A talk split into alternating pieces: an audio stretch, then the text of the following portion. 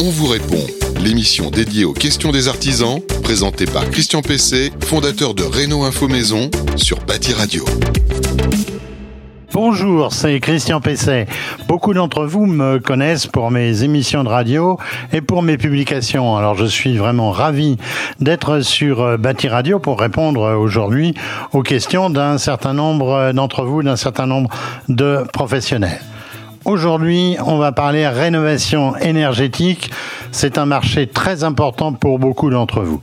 Je répondrai à la question de Marcel sur le passage du chauffage au fioul à la PAC. Je répondrai à la question de Jean-Pierre sur l'audit énergétique, de Johan sur la difficulté à rétablir la confiance entre les particuliers. Je répondrai à la question de Bob sur la chaudière à gaz et la VMC et enfin, je répondrai à la question d'Akim sur les isolants alvéolaires.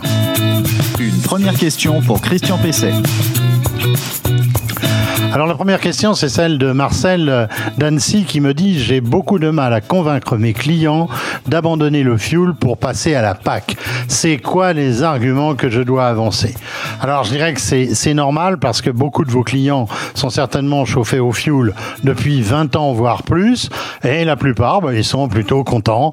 Le chauffage au fuel ça marche bien, c'est rarement en panne, euh, c'est efficace, euh, ça ne pose pas de problème particulier et surtout euh, ils sont habitués notamment à leurs techniciens de maintenance qui ne manquent pas à chaque fois de leur dire que la pompe à chaleur ça marche pas très bien et que ça n'est pas crédible.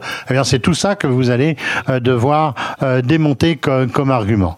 Alors la PAC, bah, ils connaissent pas ou mal, ils ne savent pas comment ça marche, ils ne sont pas convaincus par le rendement annoncé, vous savez, le fameux 1 kW consommé pour 4 kW et en plus, on leur dit que ça consomme de l'électricité.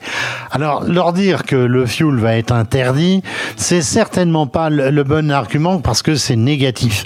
Euh, ils n'y croient pas vraiment, même si c'est peut-être la raison euh, qui euh, a fait qu'ils vous ont contacté, qu'ils vous ont interrogé pour installer une pompe à chaleur. Alors, au niveau des arguments, qu'est-ce qu'il y a? Eh il faut d'abord leur faire comprendre comment ça marche de façon simple avec l'exemple du frigo à l'envers. C'est celui qui marche le mieux comme argument. Euh, c'est le plus intuitif. Euh, deuxièmement, eh euh, du même coup, vous pourrez leur expliquer pourquoi ils vont faire des, des économies. il faut leur dire aussi que ça chauffera aussi bien que le fuel.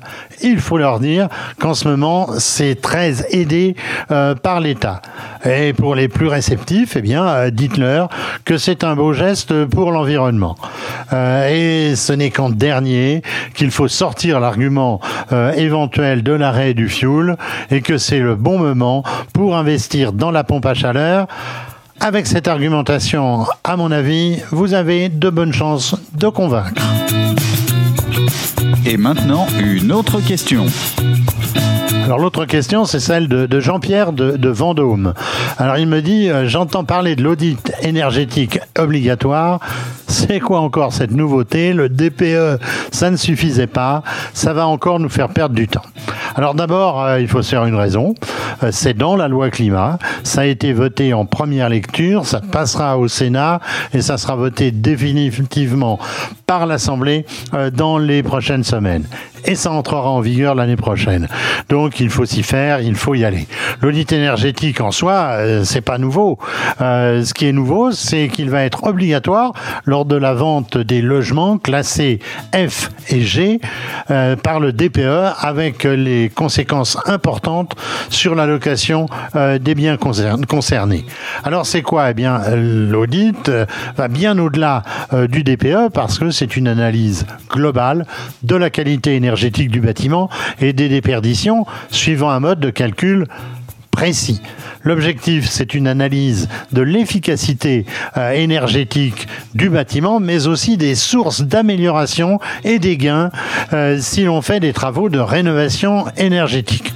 L'audit doit en effet vous fournir un vrai programme d'amélioration énergétique de la construction euh, pour la faire sortir du statut justement de passoire thermique avec les coûts de travaux et d'équipements les économies réalisables et aussi le retour sur investissement à court, moyen euh, et long terme.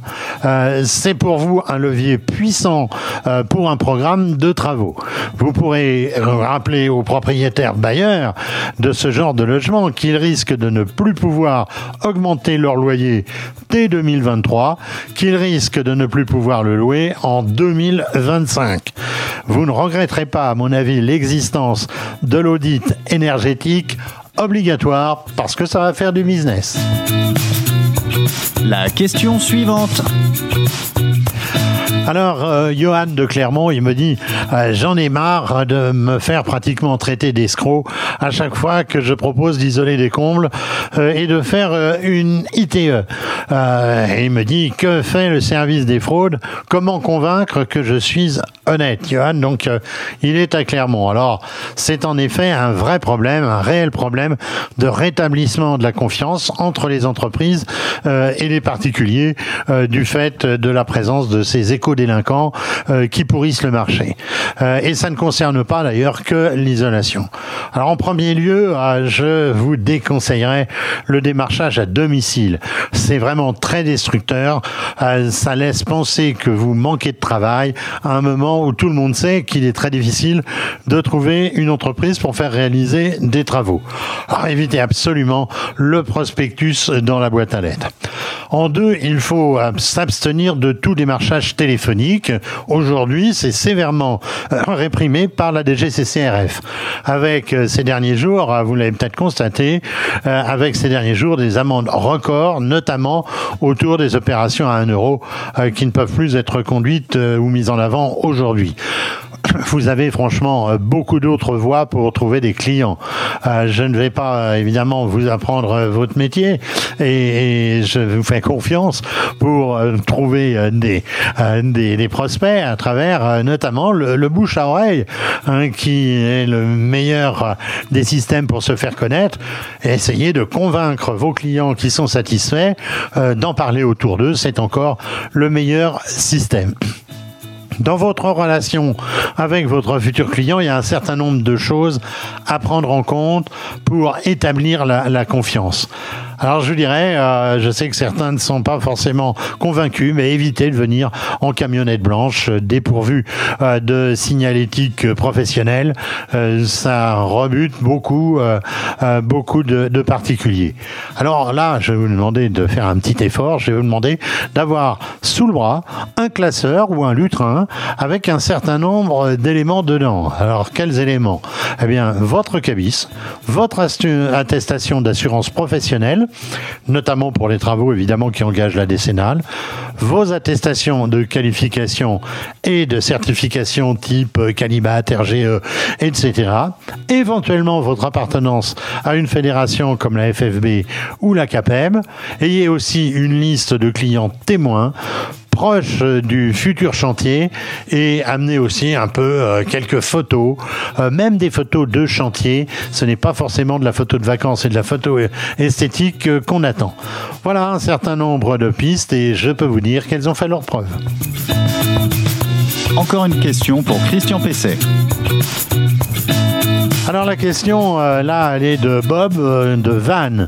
Alors, euh, j'imagine qu'il est, chauffagiste, ou en tout cas, euh, euh, il entend le, devenir. Est-ce qu'on peut installer une chaudière gaz dans une cuisine d'une maison individuelle, jusque-là chauffée avec des radiateurs électriques? Elle a une VMC. Est-ce que ça peut poser un problème? Eh bien, oui, Bob. non seulement ça peut, mais ça va poser un, problème. Ce qu'a souligné récemment le CINSA, vous savez, le, syndicat de la maintenance des systèmes de chauffage, euh, en rappelant les termes du DTE, du DTU 68.3, euh, qui précise, je cite, l'installation de VMC peut coexister avec les appareils raccordés à un conduit de fumée si l'appareil est situé dans un local isolé des locaux ventilés par VMC, donc sans bouche d'extraction et possédant ses propres ventilations. Alors je sais, la, la formulation, elle est curieuse, car le on peut revient à dire euh, on ne peut pas. Alors c'est le charme des TTU, vous les connaissez, dont je réclame depuis des années une véritable traduction lisible par tout le monde sans être sorti de Polytechnique. Or, par définition, lorsqu'un logement est équipé d'une VMC, eh bien, la cuisine, elle est dotée d'une bouche d'aspiration, j'ai tendance à dire CQFD. Alors on ne peut donc pas installer de chaudière à gaz à tirage naturel euh, dans ce type de local parce que la VMC, qui met le logement en dépression, pourrait entraîner une inversion de tirage. On ne peut donc y installer qu'une chaudière avant ventouse et aujourd'hui une chaudière THPE. Alors ou bien il faut placer la chaudière dans un local isolé de la partie du logement euh, qui est raccordée euh, à la VMC, par exemple dans le sous-sol. Je ne parle pas là hein, des, euh, VMC d'immeubles d'immeubles à multiples logements parce que c'est encore un autre système qui est le raccordement évidemment à la, à la VMC. Alors le raccordement de la ventouse lui, il peut se faire horizontalement à travers le mur, vous connaissez ça depuis longtemps, dans des conditions d'installation évidemment spécifiques qui respectent euh, la réglementation, ou bien verticalement en toiture avec un conduit spécifique, c'est le DTU 611-4. Alors ce problème du risque d'inversion de tirage se pose aussi avec une simple cheminée à foyer ouvert, avec un insert euh, ou un poêle à bois. Alors notez aussi euh, qu'une inversion de tirage de ces systèmes de chauffage peut aussi se produire avec une puissante hotte de cuisine à évacuation extérieure ce risque euh, donc d'inversion du tirage, à mon avis, est insuffisamment pris en compte par les cuisinistes. La dernière question. Alors après m'avoir vanté les isolants minces, me dit Hakim d'Avignon, on me propose maintenant des isolants alvéolaires. C'est quoi exactement? Est-ce que c'est certifié? Alors tout le monde a évidemment en tête les polémiques euh, qui ont eu lieu autour de l'efficacité ou non des isolants minces euh, qui opposaient Actis euh, aux fabricants d'isolants fibreux. Alors la messe est dite par la conclusion des affaires juridiques en cours et, et, et, surtout par la baisse de part de marché de ce type de Alors personnellement, je n'étais pas convaincu par l'argument d'équivalence d'efficacité entre ces isolants dits minces et les isolants fibreux, tout en reconnaissant euh, l'intérêt du, du, côté euh, réfléchissant et de l'étanchéité euh, liée aux faces, aux faces métallisées. J'ai été satisfait de voir apparaître un isolant qui associe des membranes réfléchissantes et un isolant alvéolaire d'épaisseur classique si on le compare aux isolants euh, fibreux, la laine de verre, la laine de roche, le coton, le bois, etc. Alors, comment ça marche? Eh bien, on a des couches d'alvéoles en nid d'abeille, en mousse de polyéthylène, eh bien, qui sont séparées entre elles par des films métallisés et qui, collectivement, sont prises entre deux couches euh, réfléchissantes. L'intérêt, c'est que la structure alvéolaire emprisonne de l'air, comme euh, les fibres des isolants fibreux classiques lorsqu'elles sont euh, entrelacées. Alors on a en fait une triple fonction. D'une part, l'air immobile est emprisonné dans les alvéoles, en rappelant que c'est toujours l'air qui isole et pas le matériau euh, des produits isolants. Euh, d'autre part, par la face métallique externe qui repousse une partie du rayonnement solaire et en particulier qui est favorable au confort d'été. Et enfin, on a la face métallique côté intérieur des combles qui, elle, repousse le rayonnement des appareils de chauffage et qui participe ainsi au confort thermique, euh, mais aussi aux économies euh, d'énergie. L'ensemble assure aussi l'étanchéité à l'air des combles. Vous savez que c'est un enjeu important euh, aujourd'hui. Enfin, oui, ce type d'isolant bénéficie d'une certification ACERMI et d'un DTA, d'un DTA du CSTB. Et là, ça, ça me convient.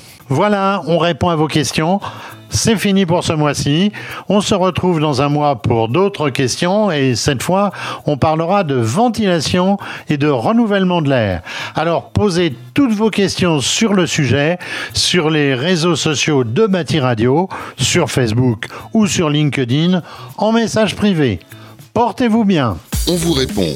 Une émission à réécouter et télécharger sur le site de Bâti Radio et sur toutes les plateformes de streaming. Thank you.